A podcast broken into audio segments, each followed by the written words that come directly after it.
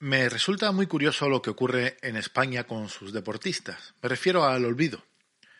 No con todos, claro. Por ejemplo, los futbolistas parecen de otro planeta, de otra raza aparte. De esta gente hay documentales, historias, publicaciones. Atletas, nadadores, esquiadores, yo qué sé, todos estos deportes donde se dejan el pellejo, pues son distintos.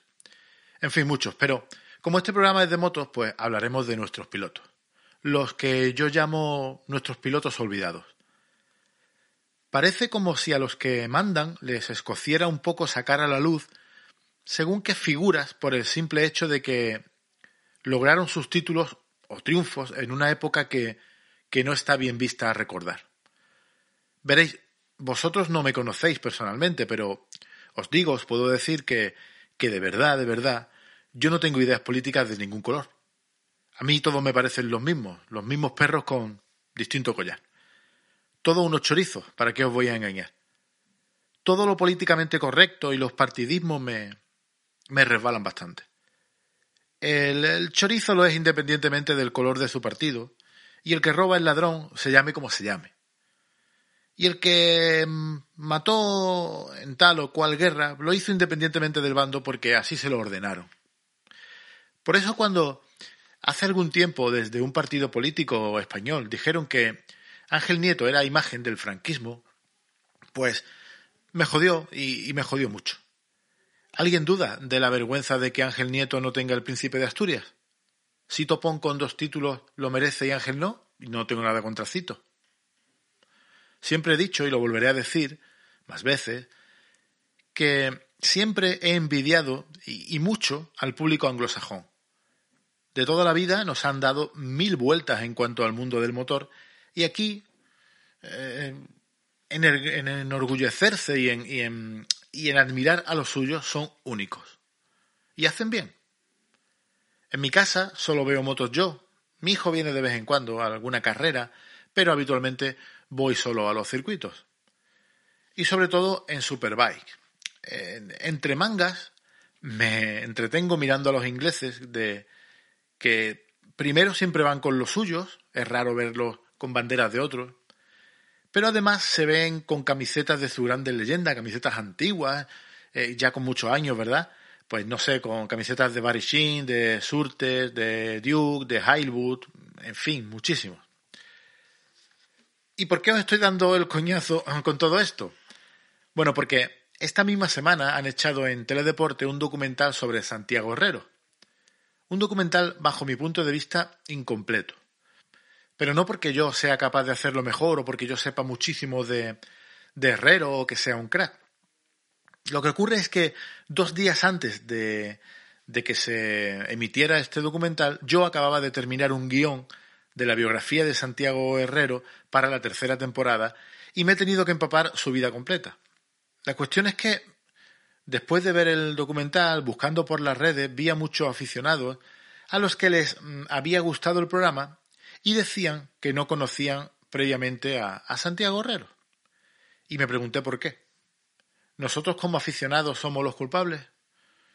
No voy a ser hipócrita, yo no conozco a todos los pilotos del mundo, evidentemente. De hecho, eh, Motociclismo 34 me ha servido y me sirve para conocer a muchas figuras olvidadas. Pero, mm, ¿qué forma? ¿Cómo nos informamos aquí en España?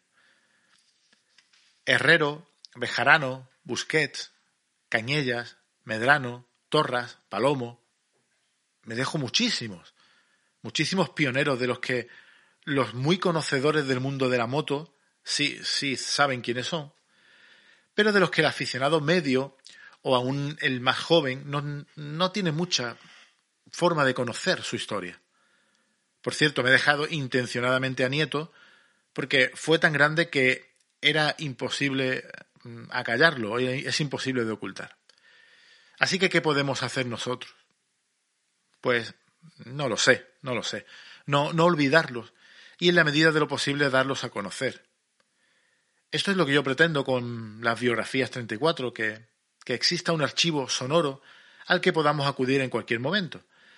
Pero que lo tenga que hacer yo, que soy un papanatas con un micrófono, no me parece ni medio normal. con la cantidad de archivos. ¿Os imagináis los archivos históricos que tiene que tener Televisión Española?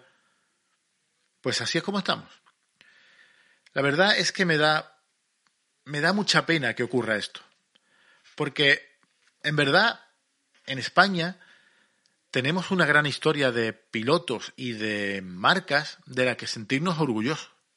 Porque no, que no os quepa duda, lo que pudieron hacer tanto pilotos como fábricas en aquellos tiempos tan duros fue realmente Comienza tremendo. Motos 34, el hermano pequeño de Motociclismo 34. merecen la un pena que podcast se les para conocer las máquinas que y han se hecho grande a este deporte. mérito. Y- y Gas, que se les honre, y comenzamos. Yo por mi parte seguiré intentando hacer visibles a, a todos estos pilotos olvidados que por un motivo u otro merecen ser conocidos. Mi, mi podcast es muy pequeñito, pero mejor hacer algo pequeñito, con cariño y respeto, que darle la espalda a todos ellos. En fin, comienza Motos 34.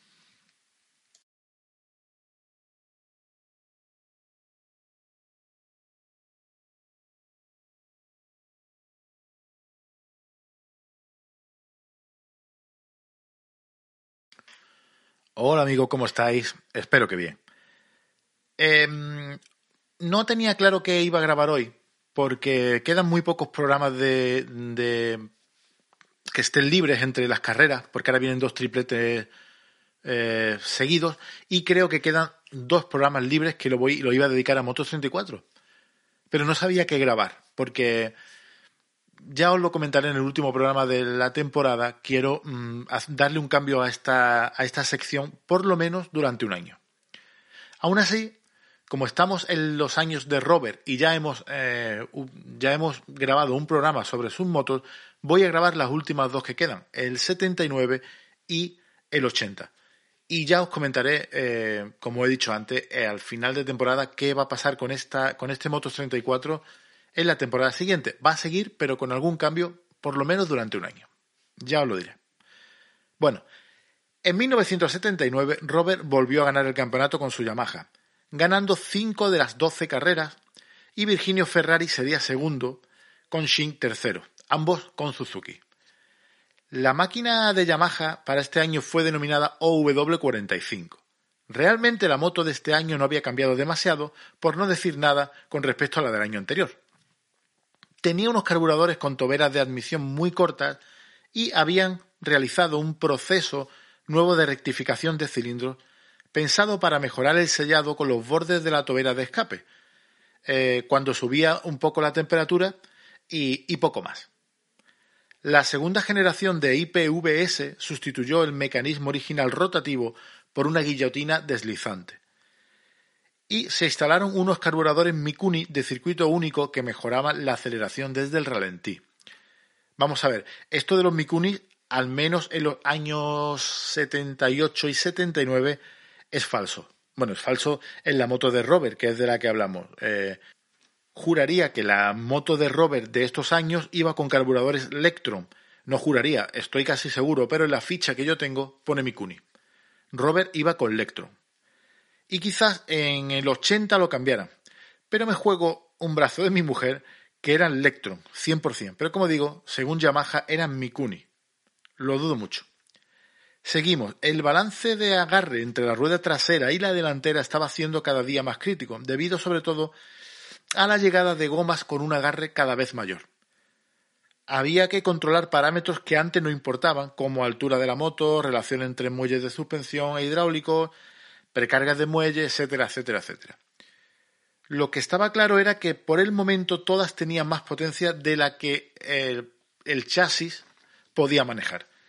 El agarre de las nuevas gomas ponía en jaque a la estructura del chasis mismo, eh, barra de horquilla, basculante y sobre todo también eh, pipa de dirección.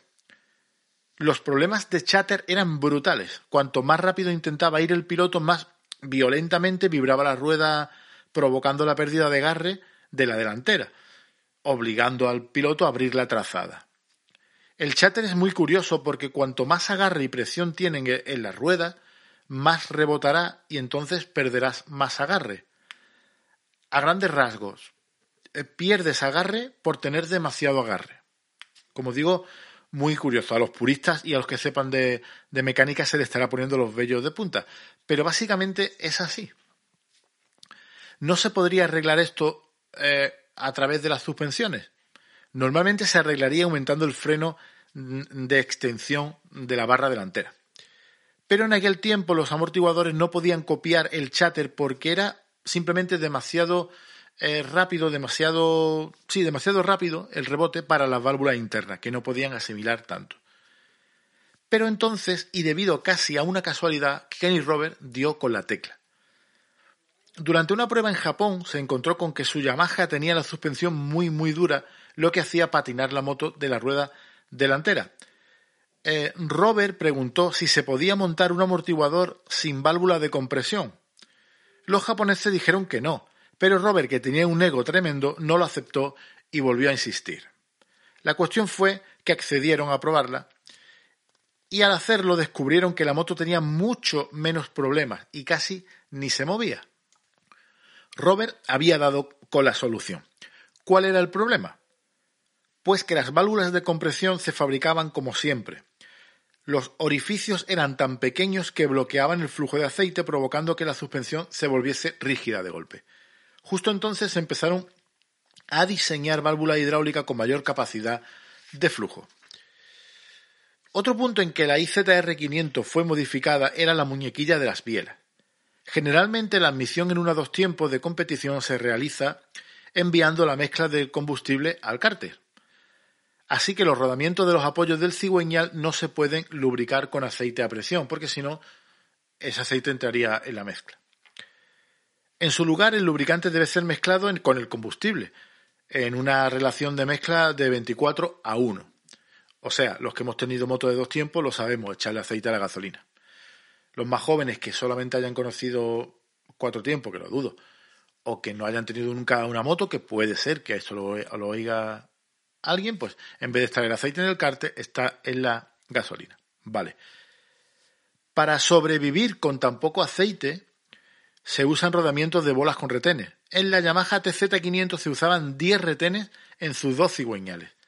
Lo que ocurría era que todos estos retenes eh, eran puntos débiles porque tendían a desplazarse de sus sitios. Y cuantos más puntos débiles tenga, más fácil es que alguno de ellos falle. En el diseño de la IZR 500 se modificaron las muñequillas de las bielas forjándolas con menos apoyos de bancada, por lo que se pudo reducir este número de retenes. Por otro lado, en Yamaha y Suzuki se estaban probando aleaciones de aluminio para los basculantes, pero esto lo contaremos en otro programa porque se acerca el, Uf, iba a decir una cagada. No sé si una cagada, pero se acerca el cambio tremendo de aleaciones y de chasis que Yamaha obligó a Robert y en mi opinión eh, fue lo que le restó al menos un campeonato más, quizás dos. Pero bueno, eso es idea mía. Ahora vamos a conocer eh, la máquina. Bueno, motor de dos tiempos con cuatro cilindros en línea y refrigeración por agua. Diámetro de carrera 56 por 50,6, lo que daba 498,5 centímetros cúbicos. El cigüeñal tenía el giro al revés, la admisión regulada por la falda del pistón, sistema IPVS de válvula cilíndrica de escape que regula la altura de la lumbrera. Hemos, aquí eh, la ficha pone válvula cilíndrica, pero como os he comentado antes, la válvula era de guillotina. ¿Qué más? Se tomaron medidas especiales para mejorar eh, la, circularidad del cilindro, si esa palabra existe, y el sellado de los segmentos y también la refrigeración en la zona cercana a la válvula de escape. Cuatro tubos de escape, tres colocados por debajo del motor y otro cruzándolo y pasando por detrás. Encendido electrónico, CDI, bujías Champion, cuatro carburadores Mikuni VM30 y 34 SC de circuito único con campanas cilíndricas. Esto en las generales. La moto de Robert seguía teniendo carburadores Electron, pero no he encontrado el modelo. El embrague multidisco en seco y caja de cambio de 6 relaciones. Potencia 125 caballos a 11.000 revoluciones por minuto. Una velocidad máxima de unos tremendo para el 79 298 km por hora. El peso de la máquina era de 138 kilos. Tenía una distancia entre eje de 1365 milímetros. Chasis tubular de doble cura de acero, horquilla telescópica basculante en aluminio triangulado con suspensión trasera con monoamortiguador. El freno delantero tenía dos discos de 320 milímetros de acero inoxidable con anclaje fijo Yamaha de fundición de hierro. Freno trasero era un disco simple de 220 milímetros con pinza de aluminio. Las llantas de aleación de magnesio tenían una medida de 3,25 por 18 pulgadas delante y 3,50 por 18 pulgadas detrás. Y los neumáticos Goodyear en la moto de Robert. Bueno amigos, esto es todo en cuanto al programa de hoy. Eh, la música que ha sonado por aquí, con, bajo licencia Creative Commons, es de Conway Hambo. Em, ya os digo que esta sección no se va a acabar, seguirá en un futuro, vamos a seguir conociendo todas las motos que podamos, pero sí que va a haber un pequeño cambio porque nos hemos centrado dos años en mucha competición, mucha, bueno, todas motos de competición, salvo mmm, alguna cosita que ha habido de las motos de la guerra civil o algo, siempre ha sido motos de competición y mecánica de competición. Y me gustaría para el año que viene meter algo más de historia de la moto, pero como yo os digo, ya os lo comentaré en el último programa de la temporada. Hasta aquí el programa. La semana que viene ya nos esperan carreras. Vamos a entrar en otro triplete a ver qué pasa. Y nada más. Yo soy Juanjo Ramírez. Sed felices. Adiós amigos. Adiós.